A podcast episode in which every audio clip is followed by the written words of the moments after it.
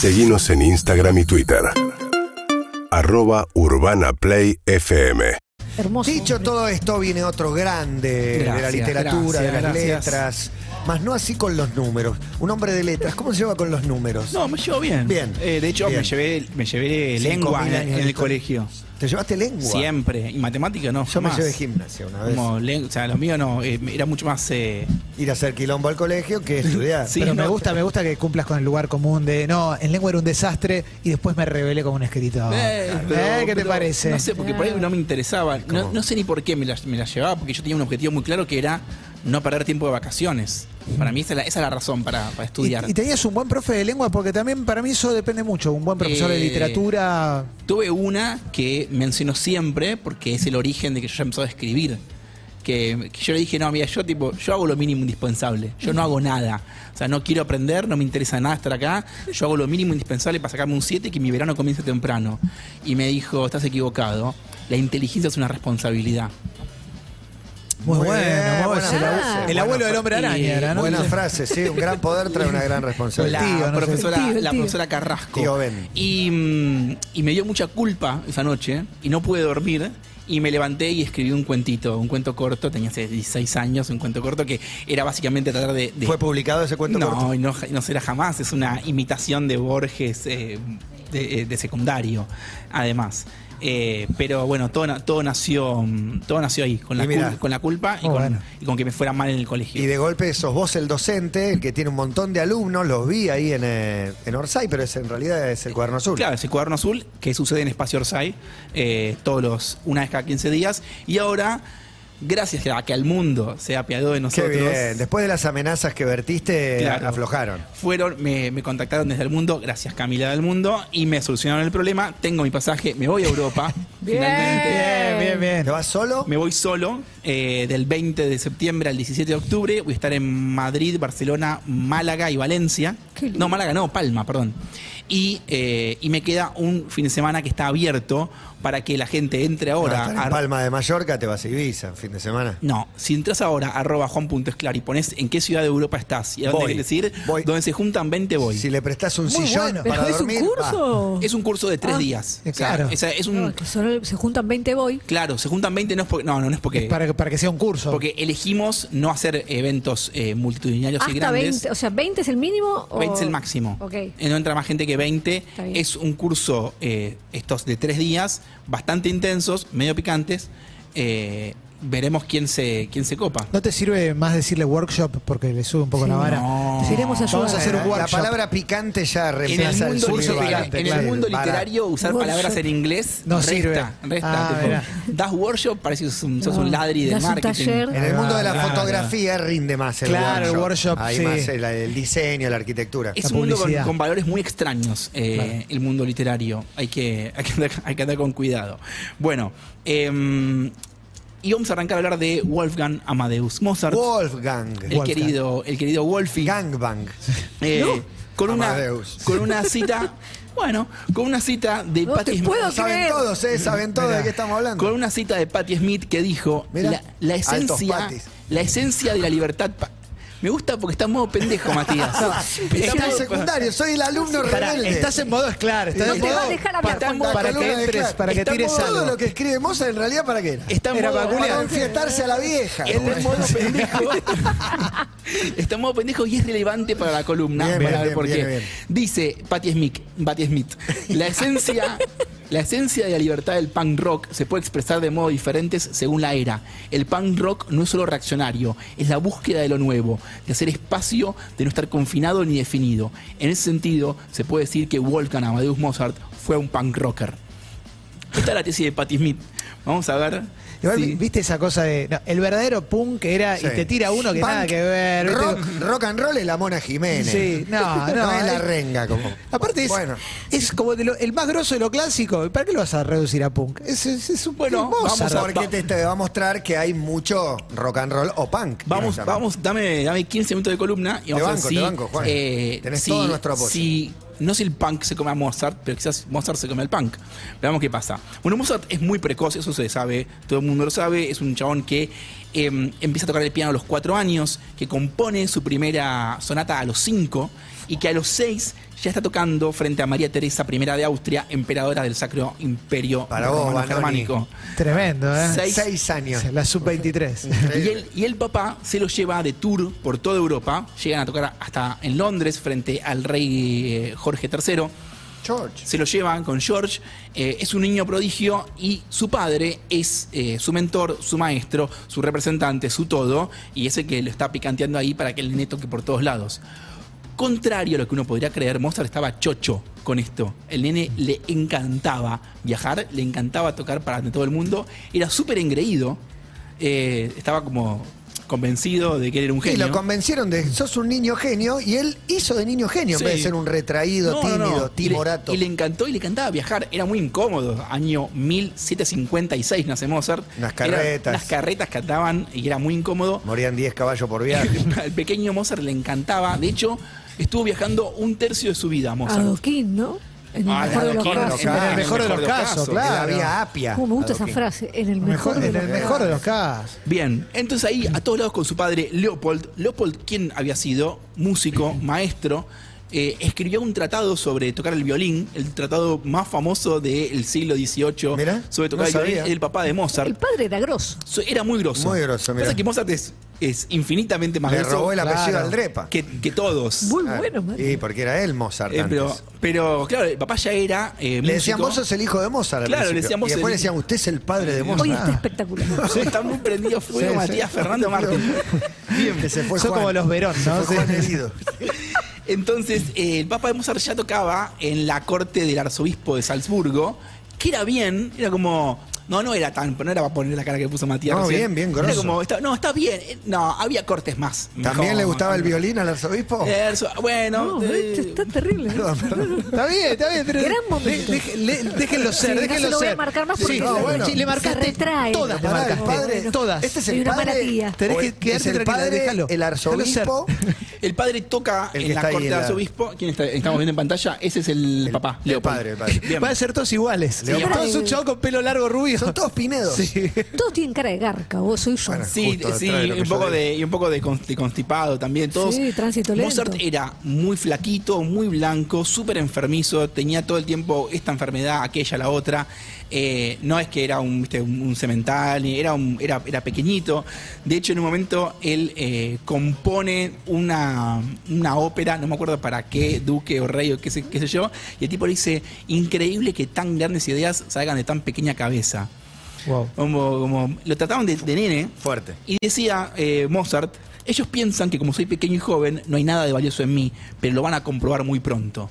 Estaba en un plan tipo venganza Mozart, porque eh, Mozart nunca fue del todo reconocido en vida. Mira. Eh, ¿En serio? Mozart es Mozart después de muerto. El único que lo, que lo quería y lo bancaba era Haydn, de los grandes de la música contemporánea a Mozart. Mozart se muere pobre, también porque era un cachivache, se le gastaba toda. En ropa, le gustaba mucho la ropa. Pero para. Muy eh, buena ropa tenía ahí. Esta cosa de hacerle creer que era un genio, ¿quién eh, eh, había sido solamente el padre? Porque digo. ¿Tocaba para Reyes y no tenía un mango? Sí, era, tocaba para Reyes, porque era un tour que como autogestionado, como yo yéndome a Europa. Claro. Como Me iba fui a con la- Europa de gira con mis Claro, libros. la guita estaba por ahí. Era como el necro de, de Claro. Fan People, Claro, un Iba- 100 fechas en Europa. Iba, tocaba en un lugar, pero no es que tenía comisiones o un puesto en una corte, todo era autofinanciado por la misma familia de Mozart y, eh, y al padre le iba bien, tenía su sueldo en la corte de Salzburgo, eh, no tenía eh, grandes problemas, pero Mozart de grande, cuando se independiza, se la gasta todo el tiempo. No. La mitad de las cartas de Mozart son, querido amigo, Lamento una vez más tener que pedirte dinero, pero las 500, no sé qué cosas, coronas que me mandaste se han acabado rápidamente. Siempre estás sin un mango, siempre se la está gastando todo el tiempo. Eh, pero eso ya más de grande. De chiquito andaba con el papá por todos lados y estaba muy contento con el papá. El primer gran amor de la vida de Mozart es su papá. Es- Era un vínculo muy estrecho, muy simbiótico, muy conectado. Eh, es su maestro, es, eh, es su todo.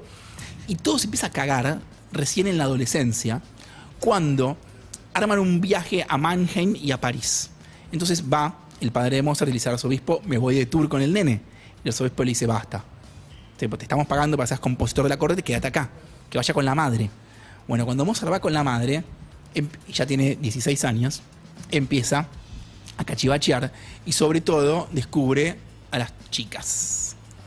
Porque Mozart daba clases desde muy pequeño y Mozart, eh, hasta el día de su muerte, conservó la costumbre de tener romances con sus alumnas. Qué mal, ¿no? ¿Viene loco? Mira. Cómo- no sé cómo te caerá esto a vos como docente. Yo no voy a, no voy a, no voy a juzgar a, a, a Wolfgang Amadeus Mozart. Bien, me bien, me hace bien. No, bueno, Bien. Mirá para qué, eso buen tra- estamos qué nosotros. buena chaqueta tiene esa roja, Bueno, me, me sí. parece Hay, buenísima. una- hay muchas Tiene cartas. rosácea. Hay un- tam- sí, una piel, hor- eh, una Mozart. piel horrible tenía es Mozart. austríaco. Eh, y Tiene boludeces que estamos siempre es que es que le- te juro que es la columna de la pendejada esto. Está a- bien, voy está a- bien, Mozart. 16 Em, tiene por ahora. Siempre habla de chaquetas, de gastarse la plata en chaquetas y en bebida y en qué sé yo. Bueno, cuestión que eh, conoce una piba llamada Aloysia Weber, eh, le da clases, se enamoran y le Se cuenta al papá, le cuenta Sí. al papá y le dice, che, me enamoré de una muchacha eh, y el padre dice, estás loco, estás loco, te vas a París. Uh. Y lo rajan, No. lo rajan de Mannheim. Mal. ¿Por qué? Porque el padre no quería que se case con una hija de los Weber porque eran de una clase social inferior. Y el amor. Le bajaba el Y el precio a la familia. De otra época, Emi. Dijo, me Bueno. chupa un Weber. Pero dijo era también para y que se se, fue para el otro en la lado. música y no estuviera boludeando con chicas. Eh, no, al margen de que trataban de controlarlo un poquito a, a Mozart, que era bastante cachivache en muchos sentidos, también le gustaba escabiar, le gustaba comer, le gustaba viajar, gastarse la guita en ropa. Ser Le- feliz, va. Le dicen, no, no, buscate una muchacha de, un buen, eh, de una buena familia. Bueno, cuestión que Mozart vuelve a Viena eh, y se encuentra con que la familia Weber se mudó de Mannheim a Viena y se va a buscar a lo- con Aloisa. Aloisa, mi amor, y Aloisa le dice, no, ya está. Ya fue. Ya fue. Todas las cartas que te mandé, ya está. Perdiste la oportunidad. Perdiste, me casé con otro. Ya no siento lo mismo. Ca- Ayer eran otros tiempos, ¿no? Claro. Porque pasa todo muy rápido. Ya se casó con otro. Y te agarrabas una Mirá. bacteria y te morías. Te morías, tener te hasta tres. Había que apurarse, Sí. claro. Entonces, ¿qué dice Mozart? No hay problema. Me gusta tu hermana. Y pasa. Bien, bien, bien. de Como el tema de Manuel Orbiler, si no puede ser con vos, Sí. me gustaría hacerlo todo con tu hermano. Perfecto. Y se va con Constance, que es la hermana de Aloise, Aloisia. eh, y se pone a noviar. También le da clases, por supuesto. Todos los Weber son músicos, cantantes, etc. Mozart es quilombero. Es quilombero, como Matías Fernando hoy, es quilombero. Estaba en la corte de. eh, le dan un momento un puesto en la corte del arzobispo de Salzburgo, eh, que se llamaba Coloredo. Y Mozart no se lo bancaba, le decía, me hacen hacer música de mierda, esto, este, me tienen esclavizado por poca plata, y lo rajan eh, de ese puesto. Entonces va a vivir a lo de los Weber.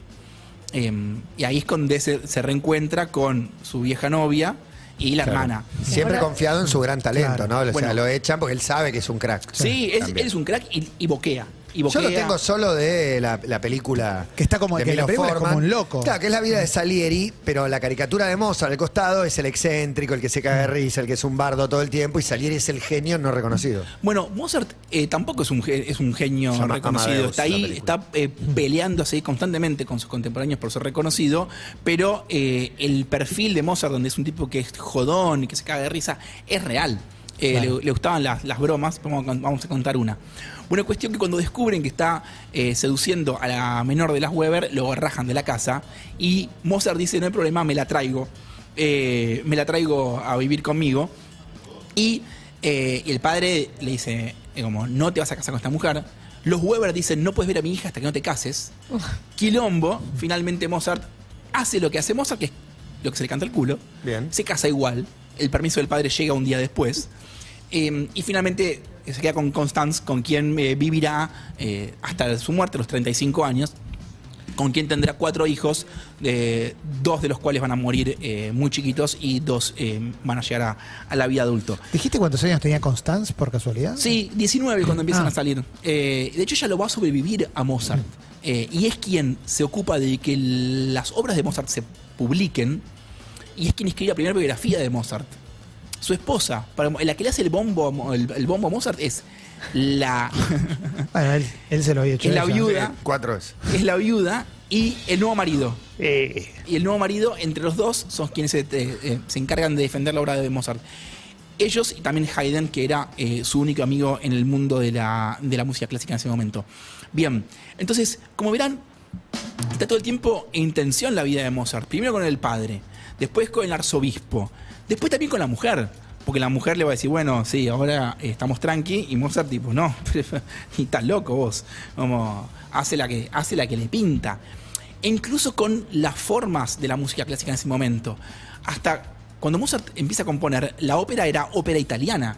Los aristócratas eh, del imperio eh, austríaco, en ese momento el Santo, el Sacro Imperio Romano, o alemanes, escuchaban música en italiano.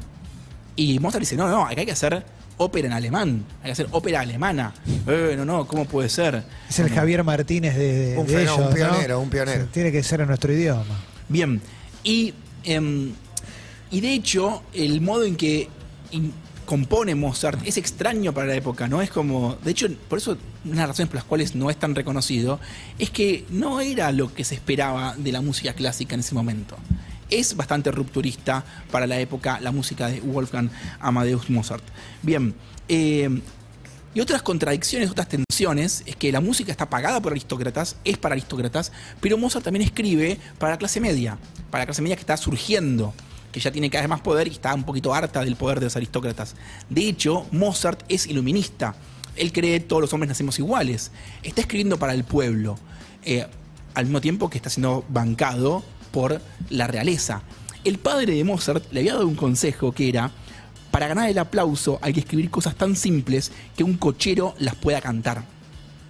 Es decir, Está bien, la idea de lo popular. la idea de lo sencillo, que sea accesible, eh, que sea tarareable y al mismo tiempo complejo. Yo quiero que escuchemos un toque de la Sinfonía 40 de Mozart, que es una de las conocidas. Llega a la cancha. Eh, va a la cancha, Sí, va a la cancha. Vamos arriba, vamos arriba. Claro, sí. Vamos River, vamos Había una River. publicidad Corrieron en también. el playón. Exactamente, sí. Mozart es un autor para la cancha, para, para silbar, para cantar. Muy bueno, muy al, bueno. al mismo tiempo es un autor profundamente complejo en las formas con las, en las que compone, pero es mega tarareable. Agarrás la Sinfonía 25, todos son como... Y, y además son todas de cancha, porque Mozart es quilombo también. Es para ponerte la peluca blanca y agitarla. Vamos, ya es, eh, es pogueable Mozart. Es muy profundamente pogueable. Bien, entonces... em, ¿Es un punk rocker, como dice Patti Smith? Bueno, si la idea de lo punk rocker no es solamente cresta y reacción, sino búsqueda de lo nuevo, hacer espacio, no definirse ni confinarse, es bastante eh, punk rocker. Ahora bien, si yo creo que eh, el- hay algo de punk en Mozart, aparece en el humor. Mozart era eh, un tipo muy gracioso y también bastante asqueroso. Le voy a leer eh, una carta que le escribía a su prima, su prima que también fue su amante, y le puso, No queda nadie en pie. por el amor de mi piel, me cago en tu nariz y que se derrame esta tu pera. Y en otra carta, que rimaba en alemán, o sea que mi traducción tuvo que ser rimada, dice, te deseo las buenas noches, pero primero cagate en la cama y que suene un fuerte pedo. Mi amor, duerme profundo, la boca en el culo yo te hundo. De la Muy carta de Wolfgang a su prima, eh, dice exactamente eso en alemán. Ahora bien, vos decís, ah, bueno, es claro otra vez hurgando en las cartas privadas de la gente, como hizo con James Joyce. Pero Mozart llevaba su escatología a la arena pública. Vamos a escuchar un canon que se llama Lech im Arsch. Eh, ahora se los voy a traducir. Bien. Vamos a. Es un.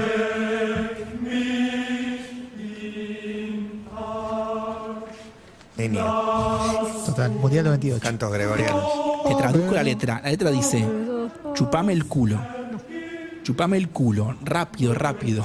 Qué Alegre- suerte que justo había una de estas. Alegrémonos, refunfuñar es en vano, gruñir, mascullar es en vano. Eso te arruina la vida, el lamento es en vano. Gruñir, mascullar es en vano, en vano, así que seamos alegres, alegres, alégrense. Chupame el culo, rápido, rápido. Calamaro tiene un tema que se llama La Meme el Orto. Lex- Sí. Bueno, Es muy lindo. Esto, esto eh, no es una pieza, oh, perdón, fue una pieza perdida de Mozart porque estuvo escondida. De hecho, le quisieron cambiar la letra en un momento, lo quisieron- Wow. la quisieron caretear hasta el año 91, donde sale el manuscrito, y dicen, che, no, mirá, eh, Wolfgang Amadeus tiene un canon que se llama Chupame el culo, Leck, im, Leck mich im Arsch. Eh, mi alemán es muy malo. Bien, el tema es que la joda no se quedaba ahí. Bueno, escribo esto con mis amigos. Hay otro canon que se llama Difficile lectu mihi Mars. Está escrito en latín, que parece un canon religioso. El chiste lo voy a tener que explicar porque es imposible, es un, es un juego de palabras en, en latín y alemán. Mozart se buscó un cantante, un barítono llamado Johann Nepomuk Peyerl, que te- era bávaro y tenía mucho acento. Y cuando leía en latín, cuando cantaba en latín Difficile lectum mihi Mars, se entendía lec mic im ars, o sea, chupame el culo. El tipo no sabía esto. Le dan el canon en latín que él cree que es religioso, se pone a cantar y la gente se empieza a estallar de la risa. O sea, Mozart hizo frente a la corte de Viena el chiste de lápiz japonés. Es ese, o sea, el, el es lápiz japonés, lápiz japonés, lápiz japonés. Bueno, eh, esas son las clases de bromas que... eh, Y bueno, 1700. Pero a mí Te me... morías a los 23 El años. infantilismo, ¿viste? Claro. Bueno, eh, ¿qué significa punk? Pendejo. La traducción literal de punk es pendejo. Bueno, em, ¿era, ¿era Mozart un punk? No lo sé. Pero era un pendejo, sin dudas. Y también era un genio. Epa. Y sobre eso ¡Vamos, Juan! Va ¡Vamos te- todavía! va un texto final. Perdón. Estoy harto, pero profundamente harto y lleno las dos pelotas de los amargos, de los serios, de los falsos literatos que creen que el humor, la obscenidad, los fluidos o la tontería son contrarios a la belleza, a la profundidad, la verdad y la potencia del arte. Resentidos, amargos y sobre todo estrechos, pequeñas almas opacadas por la supuesta madurez, el compromiso, la elegancia y la educación que no se conforman con llevar una vida de pacatería y constipación, también quieren imponérsela al resto de la gente que puede cagar tranquila. ¿A quién se le ocurre suspender a un docente porque le dio a sus alumnos el cuento Canelones de Hernán Casiari que usa las palabras poronga, culo y tetas? ¿A quién se le puede ocurrir que la novela Come Tierra de Dolores Reyes es un libro porno porque incluye una muy sucinta escena de sexo? Podemos discutir toda la vida cuáles son los mejores libros para dar en la escuela media, pero suspender a un docente, pedir que se inicien acciones legales. Wolfgang Amadeus Mozart no solo es uno de los más grandes compositores de la música clásica, no solo llevó su arte a niveles nunca antes alcanzados, no solo quedó para siempre en la historia del arte, además era un pendejo jodón, un niño grande que compuso piezas como la K231, el canon en si bemol mayor titulado Leck mich im Arsch, o sea, Bésame el culo. Una versión alternativa de ese texto, que en alemán rimaba, decía, por Goethe, por Goethe, besame el culo, cantemos de modo sumario, este es el Mozart literario, por Goethe, por Goethe, besame el culo. La versión sin censura de este canon solo fue descubierta en 1991. Durante 200 años los pacatos la tuvieron escondida. El arte que quedará en la historia, el que nos conmueve día a día, el cine, los libros, los cuadros, la poesía, en los griegos, en Shakespeare, en Mozart, en donde quieran, siempre hay escatología y nunca la va a dejar de haber. ¿Quieran enseñar la mutilada? Muy bien, pero no se llamen maestros y no lo llamen arte. Y a partir de ahora, cada vez que los constipados y los amargos vengan a decirnos que nos quieren censurar, cuando intenten imponernos su triste visión del arte, su lamentable verdad, los miraremos y diremos, por Mozart, por Goethe, chupame bien el ojete. Y sonriendo, seguiremos haciendo lo que se nos canta el culo. Cerramos con. Mozart a punk rocker.